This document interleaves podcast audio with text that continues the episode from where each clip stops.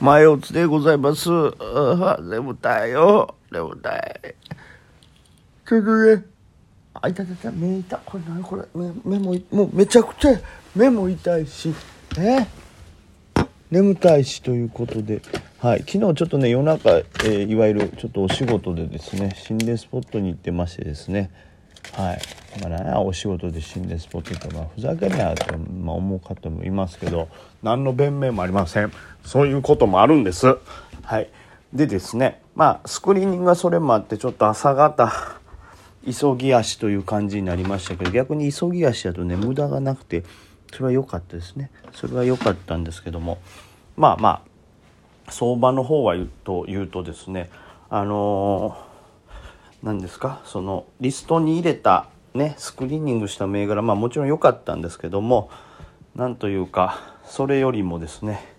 えー違う銘柄から入ってしまうというね。はい。朝ちょっと僕土屋から入ってしまいましたね。土屋ホールディングスね。あの朝の需給これが良かったなという感じに見受けられたのとえーまあそのいた気配もよくですね入りましたけどもね。あのー正直なところ、はい、買って売ってしましたけど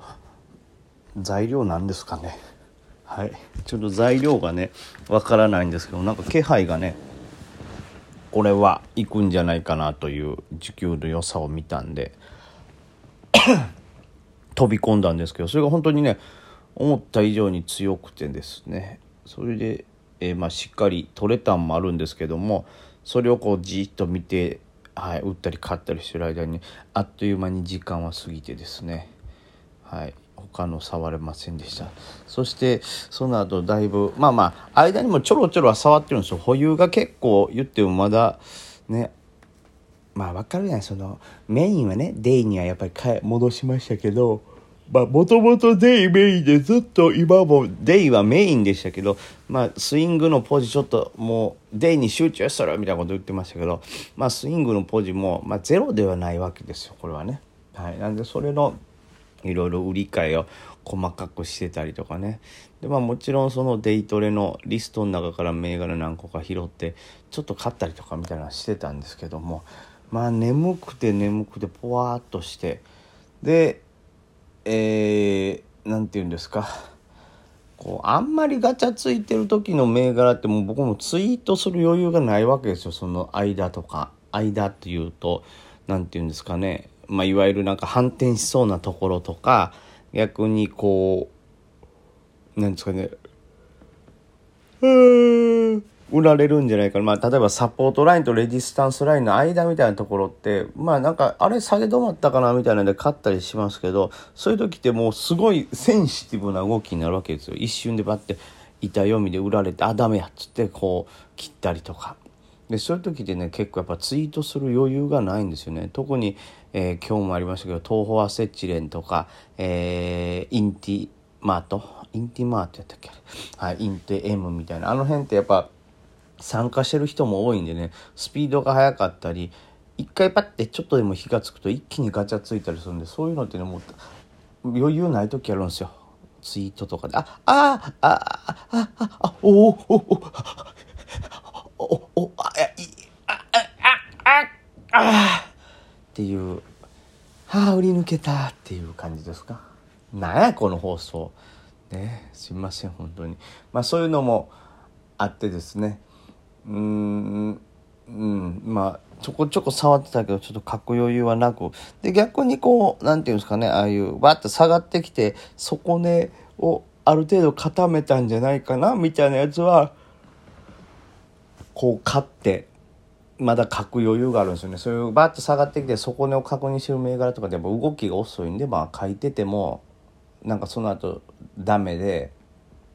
下がろうとしててもすぐ切れたりとか全然間に合うんでね。そういうのだけはかけたりするんですけど、まあ、本当はもっとね実力がついて素早い動きができるようになったりとかね。無駄のない動き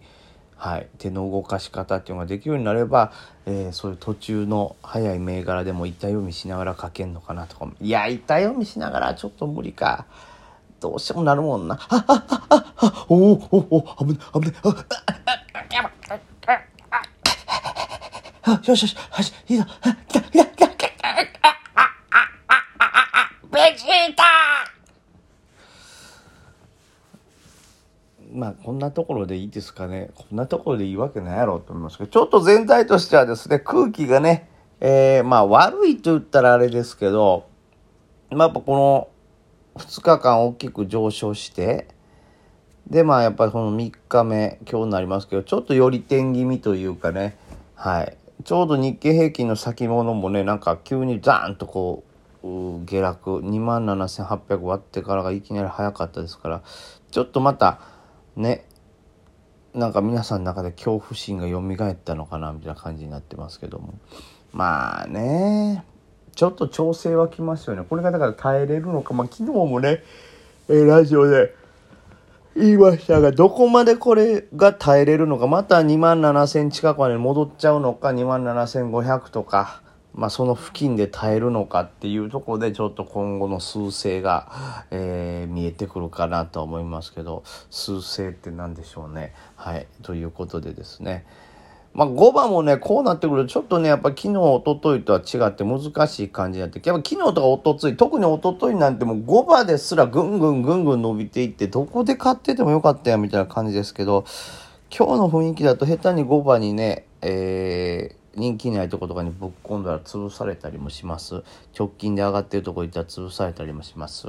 なので、えー、申し訳ないですけども5番眠いとかじゃないですよ。ちょっとゆったりとトレードさせていただこうかなと思います眠いとかじゃないんですよ。眠いからこう休みたいとかじゃなくて、まあ、下手にこれはトレードをするとちょっと5番空気が悪かったらねダメ。眠いとかじゃなくてですね。そういうこともあるのかなと思ってます。でま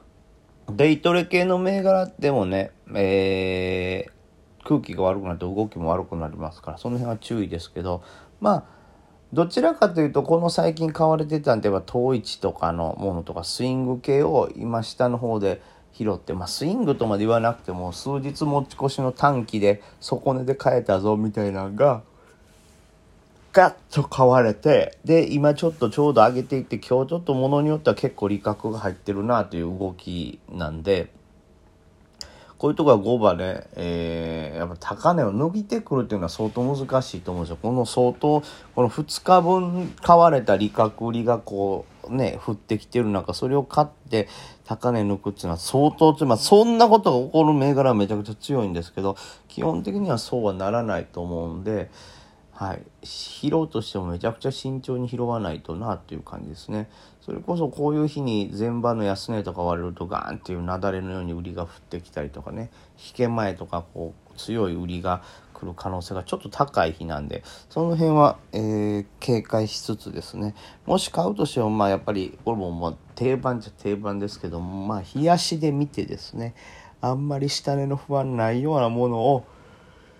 えー、拾えたらなと。そもそもこの2日でそんな上がってないのに下げる時釣れて安くなっちゃってるやんけみたいなやつを拾えたらなと思います。はい。というわけで皆さん5番もご安全に